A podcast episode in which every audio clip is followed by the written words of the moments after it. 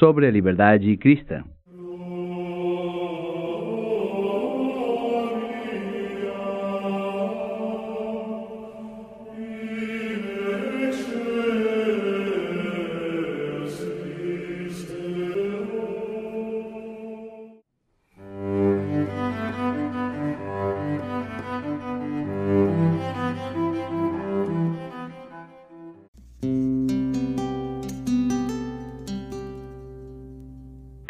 Que temos livre acesso a Deus pela liberdade que temos em Cristo e lhe prestamos obediência em amor como filhos. Bom, é, se temos livre acesso a Deus, o fato de buscar terceiros mais consagrados, ou como se diz ali, ah, o pastor tem trânsito mais, mais viável com Deus, seria uma falta de fé ou falta de conhecimento?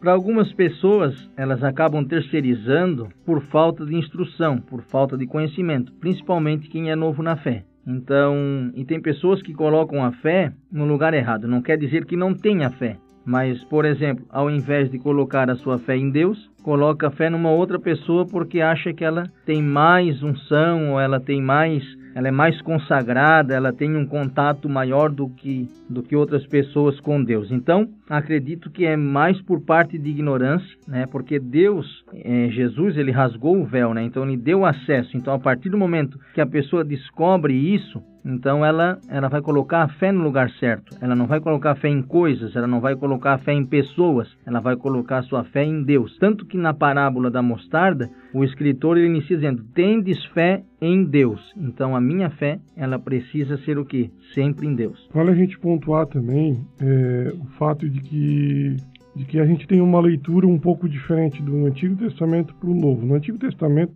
fazendo as leituras, a gente vai encontrar várias vezes homens de Deus, profetas de Deus, sacerdotes de Deus, fazendo meio que uma intermediação entre Deus e os homens, levando ou o sacerdote levando o sacrifício a Deus em favor do povo, purificando seus pecados, ou o profeta trazendo uma mensagem de Deus para o povo. Só que na nova aliança, é, depois que Cristo vem, se entrega na cruz do Calvário e ressuscita, a gente vai encontrar no próprio ensinamento de Cristo e no dos apóstolos que essa separação de que precisavam um intermediário entre Deus e os homens para que a gente pudesse se chegar a Deus, ela foi cancelada. É, o escritor aos Hebreus diz que uma espécie de véu foi, foi rasgado. O, aquele empecilho que nos impedia de chegar a Deus por si próprio foi tirado. Então, o sacrifício de Cristo na cruz nos torna sacerdotes diante de Deus, ao ponto de cada ser humano que confessa Jesus como seu Senhor e Salvador possa chegar a Deus livremente, no Santo dos Santos, fazer as suas confissões, fazer o seu diálogo com o Deus, Criador de todas as coisas. Então, é por isso que é, terceirizar é, essa comunhão, essa intimidade com Deus é meio que você desqualificar o sacrifício de Jesus na cruz. Então, a gente acredita, pelo cremos, que, de fato, é uma falta de conhecimento do Evangelho terceirizar essa comunhão com Deus. Isso não quer dizer que você também não possa pedir oração para alguém, né? Alguém que você tenha confiança, que possa te ajudar num processo, então, isso não, não, não, não está se extinguindo, não. Tem pessoas que você pode pedir ajuda, pedir oração, mas não sempre terceirizar. Por quê? Porque você tem comunhão com Deus, você tem o conhecimento de como chegar-se até Deus. A Bíblia diz em Jeremias e buscar-me-eis e me achareis quando me buscardes de todo o vosso coração. Então, a partir do momento que o teu coração ele está voltado a encontrar a presença de Deus, você realmente vai encontrá-lo. Mas isso não quer dizer que você não possa ter outras pessoas que te ajudem em oração. Isso não é o que estamos dizendo. Intercessão é uma coisa, terceirização é outra. Intercessão quando você pede para interceder, orar junto, me ajudar numa prática espiritual e outra é você mandar uma espécie de um ofício, um protocolo e supostamente descansar para que a outra pessoa faça isso por você.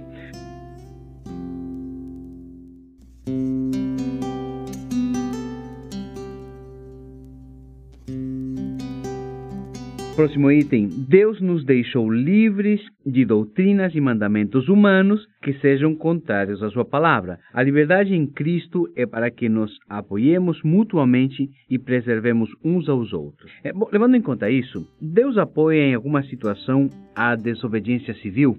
vamos lá, é, a gente precisa ir para as escrituras, né? Então, nas escrituras nós temos exemplos de desobediência civil, temos, né? Então, nós temos o, o caso bem bem conhecido das parteiras, né? Das parteiras hebreias. Nós temos o caso da desobediência de Raabe. É, nós temos o caso de Jonathan, né? Filho de Saul, desobedecendo uma ordem que o pai dele tinha dado. É, outro exemplo também é o livro de Daniel. O livro de Daniel ele registra alguns episódios de desobediência civil, é, tanto de Daniel como de Sadraque, Mesaque e Abednego. Então, é, é, nós temos que tirar algumas conclusões é, com base no que a Escritura diz, né? Ah, tem a desobediência de, de, de, Pedro e João, né? Que também desobedeceram. Até eles falam, importa mais obedecer a Deus do que aos homens. Então, a questão da desobediência civil, ela, ela precisa ser visto sob o prisma de que é o seguinte: é, os cristãos eles devem resistir ao mau governo? Devem. Tá? Eles devem trabalhar dentro de uma forma não violenta, né, dentro das leis que permitam é, fazer mudanças é, frente a um governo mau? Sim, pode. É, a, a desobediência civil, pela escritura, ela é permitida também quando os comandos, as leis governamentais violam diretamente os comandos é, dados por Deus, né? Então, se um governo é, te pede para fazer aquilo que é contrário aos mandamentos de Deus, então a desobediência civil, nesse caso, ela seria permitida, né? E, e, e, claro, né, dentro de um, de, um, de um campo político, os cristãos devem trabalhar, sim, devem trabalhar para instalar novos líderes governamentais, né, que governem bem dentro das leis, né, também que foram estabelecidas. Então, e, mas o mais importante de tudo é que os cristãos também são incentivados a orar pelos seus líderes governamentais. Então, essas são as conclusões diante da pergunta feita. Levando em conta que na época de, do, do reverendo Martin Luther King era lei tinham leis que precisavam ser questionadas. Então, desobediência civil é quando tem uma lei estabelecida e você vai contra. Lembrando também que durante muitos séculos, estou falando de séculos, a escravidão era considerada legal tanto que tem a abolição da escravatura, ou seja, se retira a lei que permitia você vender pessoas pela cor da pele. Então, é, isso acontece, se você dá uma olhada na história, tem na África do Sul, tem um porto bem importante lá, onde na parte de baixo ficavam os negros é, acorrentados, esperando o próximo navio negreiro para levar eles para serem vendidos, e em cima tinha uma capela, onde tinha um culto batista, onde se louvava, se agradecia e se orava para que a carga de escravos chegasse boa, em perfeito estado e tudo mais. Então, durante muitos anos, aqueles cristãos que vendiam escravos, eles estavam seguindo as normativas da lei. Então, desobediência civil é quando você percebe, você acredita que aquilo que está sendo legalizado ou é, chancelado pela lei vai contra as leis do nosso próprio Deus. E nesse caso, a desobediência civil, o não fazer, o se contrapor, a, na época do nazismo, na época de várias, vários massacres e várias maneiras de pensar, nós temos sim a obrigação moral e espiritual de nos posicionarmos contra assim. Assim como em alguns lugares você não pode fazer culto cristão, não pode prestar culto cristão, então a gente não vai deixar de fazer isso só porque é proibido por lei. É, é nesses aspectos que nos referimos à desobediência civil.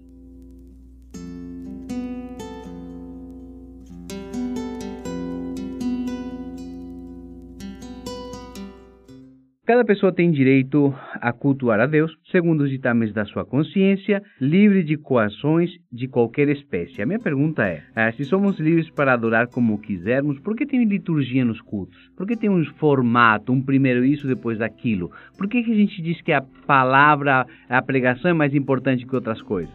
É bem, é, a gente tem que entender que a liturgia ela serve à instituição ela serve para a organização do culto na instituição. Então, quando a gente fala que é livre para adorar a Deus, esse adorar ele é muito mais amplo e muito ele é muito mais amplo do que apenas é, um culto específico durante a semana em uma instituição. Então a liturgia ela é boa, ela, ela traz um senso de organização, a gente entende o que está fazendo no culto, mas o adorar vai além do culto, é uma forma de viver. Então por isso que somos livres para adorar, mas nem por isso a liturgia ela vai nos bloquear ou nos manipular para que a adoração seja feita daquela forma. Embora, né? Embora haja igrejas que manipulam é, a adoração através da liturgia, mas é, nós acreditamos que a liturgia só serve à instituição e que a forma de adorar é um modo de viver. No Antigo Testamento, nós vamos encontrar Deus pedindo a maneira com que ele queria ser adorado, né? através do, dos sacrifícios, através de tantas coisas que ele instituiu. Então, eu acredito que a, a liturgia ela segue um princípio bíblico, porque um culto ele precisa ter o quê? Precisa ter louvor, precisa ter palavra, precisa ter contribuição. Tudo isso faz parte do culto. Então, tem uma liturgia, segue-se uma liturgia por quê? Porque é algo que é instituído por Deus. Então, alguém pode dizer assim: ah, mas a, a parte mais importante do culto é a palavra. Tudo que é feito dentro do culto é importante. Nós não podemos menosprezar um e elevar outro. Então nós precisamos ter o cuidado né, e estarmos bem cientes de que se Deus pediu adoração, então tem que ser do jeito que ele pediu. E como é que ele pediu? Ele respondeu para a mulher samaritana: a hora é agora, chegou a hora em que os verdadeiros adoradores adorarão o Pai em espírito e em verdade. Então, se você está dentro de, um, de uma igreja e tem uma liturgia, não tem problema nenhum. Isso não vai fazer com que você não adore a Deus em espírito e em verdade. Percebe que, complementando o que o Lucas falou, da questão do, do encontro de Jesus com a samaritana, duas coisas que, tão, que são envolvidas no culto: o intelecto e emoções também. Então, é a junção das duas coisas centralizadas em Deus e não em quem adora. Então, isso é importante gente destacar, né? E a questão da liturgia, o Tiago mencionou aqui o culto pessoal. Então, nós temos o culto pessoal, que é o nosso nosso viver dia a dia. Temos também o culto é, congregacional. Então a liturgia se aplica muito ao, ao culto é, congregacional. O Antigo Testamento ele era bem prescritivo em relação a isso. O Novo Testamento é, tem alguns indícios, mas não é tão, tão direto, né? A gente vê alguns, alguns exemplos é, em Colossenses e, e, e no, na segunda carta a Timóteo, que fala sobre a questão da leitura e da pregação da palavra. Em Efésios, em, em Timóteo também em Atos fala sobre a oração. Colossenses e Hebreus fala sobre hinos e cânticos, né? A questão do serviço também é visto como uma liturgia no culto. O próprio serviço, aquela pessoa que está lá estacionando o seu carro, aquela pessoa que está te recepcionando na porta, né? Aquela pessoa que está ajudando na, na, na oferta. Atos fala sobre isso, Colossenses fala sobre isso. Então a liturgia é uma questão de organização. Então Caso contrário, o culto se tornaria uma bagunça. Isso a gente vê que Paulo também trata disso em Coríntios e por aí vai. Então a liturgia é, é uma coisa positiva, não é uma coisa negativa. E é, é, interessante a gente destacar também que as pessoas às vezes confundem o conceito de liturgia com uma coisa engessada. E não é isso. Não é isso. A gente precisa tratar o termo como ele é. A liturgia é serviço ao culto. Então é, é bíblico. É isso aí. É, é a liturgia é o que faz que nós prestamos um culto para Deus de maneira organizada, né? Porque a Bíblia diz que o nosso Deus ele é um Deus de ordem não de desordem. Então, é, a liturgia, sim, com certeza ela traz o lado positivo dela. Perfeito, é, acreditamos dessa forma. É, um ponto interessante a gente levantar também é que, claro que a gente tem que tomar todo um cuidado para não acabar é, idolatrando a liturgia do culto, os ritos, a forma de prestar o culto, a, a, essência de adoração ao Senhor não está mais nisso, né? O Evangelho de Cristo ele, ele veio para fazer separação disto ou daquilo. E, e, o mais importante mesmo é esse modo de viver. A verdadeira adoração está no modo de viver. Porque dos religiosos que Jesus enfrentou na época, é, todos eles, todos eles, todos eles, eles eram impecáveis na sua forma de liturgia ao culto de Deus, Deus de Israel. Eles ainda é, estavam de acordo com a liturgia de culto ao Deus de Israel. Eles respeitavam todas as prescrições na lei de Moisés, daquilo que Deus havia ordenado, ordenado para eles, de como se deveria adorar a Deus. Só que a gente não pode se perder no meio da liturgia. A adoração é em espírito e em verdade. Então, a, a, liturgia em si, ela não é nenhum problema. Ela só se torna um problema quando nós colocamos na liturgia algo, algo sobrenatural, algo que vai trazer algum benefício para a salvação do homem, para a purificação do homem. E isso já foi é, destituído na cruz do Calvário. É, quando a gente acha que algum elemento, algum mantra ou alguma sequência é o que traz o Espírito Santo e não percebe que o Espírito Santo habita dentro de cada um de nós, e isso é o mais importante. É, tem a ver com o louvor que vocês citaram também.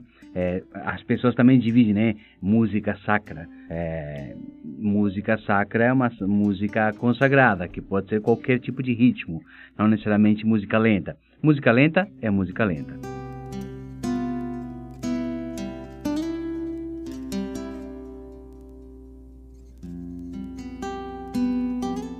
Reconhecendo que o governo do Estado é de ordenação divina para o bem-estar dos cidadãos é, e da ordem justa da sociedade, é dever dos crentes orar pelas autoridades, bem como respeitar e estabelecer as leis e honrar os poderes constituídos, exceto naquilo que se oponha à vontade da lei de Deus, como já mencionamos, a desobediência civil. Bom, se precisamos orar pelos governantes, mesmo aqueles que a gente não concorda, porque foram instituídos por Deus, isso está na Bíblia, qual é a função e qual é a utilidade de termos políticos crentes? Nós, nós acreditamos que não precisamos é, de políticos cristãos representando a Igreja de Cristo na Terra. Nós acreditamos que Cristo é quem representa a sua Igreja e isso por si só já é suficiente. Mas nós acreditamos que pessoas bem engajadas, pessoas bem preparadas, pessoas capacitadas para o cargo político é, deveriam sim ocupar esses cargos, é, sejam cristãos ou não cristãos, porque vivemos em sociedade e a sociedade precisa de um cuidado num todo é, não fazendo distinção da sua crença religiosa. É, os cristãos, por mais que nós sejamos cristãos, é, não podemos ser um povo exclusivo e que traga benefícios somente para esse povo. É, vivemos num Estado laico, graças a Deus, pelo Estado laico, graças a Deus, louvor e honra e glória a Ele por isso que nós temos a nossa liberdade de culto preservada. Então, nós também acreditamos que, por sermos cristãos, nós também damos liberdade a outras pessoas de cultuarem da forma que elas quererem. E nós também estamos engajados no princípio do Evangelho. Se não for o Espírito Santo que convence as pessoas do seu pecado, da sua justiça, do seu juízo, nós, por nossas próprias forças, não iremos convencer. Então, nós acreditamos de fato que a política precisa sim de pessoas capacitadas para estarem exercendo seus cargos como um bem comum a todos os seres humanos. Lembrando que a gente não está falando mal de políticos, a gente está falando que nós não precisamos de políticos para que o reino de Deus seja estabelecido. O reino de Deus foi estabelecido com Cristo estabelecendo e com os cristãos vivendo de fato esse, esse reino, fazem com que a sociedade perceba e seja influenciada como sal e como luz que todos nós deveríamos ser. Então, se o político é cristão, ainda melhor. Ah, mas não é que precisamos que seja cristão para que tenha ah, ideias que tragam benefício para a sociedade e para as pessoas como um todo. Lembrando que todos que estão sob, sob o guarda-chuva do Estado, eles são protegidos e têm direitos. Não importa se pensam igual que a gente ou não, direito é direito. Assim como direitos humanos não são extensivos apenas para quem é legal, e sim para quem é humano. Então, se você é humano, você já tem esse direito, e esse direito é constitucional. Então, nessa perspectiva, é que acreditamos que se temos representantes cristãos, bom, isso é muito bom, mas não para levantar bandeiras, porque Jesus não precisa de defesa. É, Deus não precisa de defesa. Deus é o Senhor dos exércitos celestiais. Nós não somos um exército um guerrilheiro, uh, nós não fomos chamados para uma guerrilha, nós fomos chamados para amar o próximo, para ser sal, para, digamos assim, acolher. Esse é o nosso chamado. A nossa guerra é de amor e nunca contra pessoas. A gente, a gente tem que tomar muito cuidado quando se une igreja à política. É, a história da igreja, ela por si só conta essa história de como ela não é benéfica para o corpo de Cristo. Você pega por volta do século IV, especificamente quando o imperador Constantino assume o Império Romano, ele já começa a flertar com o cristianismo de uma futura união política entre Estado e Igreja. Então, e ele consegue fazer isso. E fazendo isso, você já vê a igreja declinando da sua essência natural, que era o evangelho simples. Então, muito cuidado, né? Muito cuidado quando se une política com a igreja, para nós não cometermos os mesmos erros que a história registrou para que sirva de exemplo para nós. Então, muito cuidado, oremos por nossos governantes, sejam eles quem quer que sejam. Obedeçamos às leis desde que não contrariem a lei do nosso Deus, a lei do amor e e não se esqueçam de interceder um pelos outros. Até a próxima.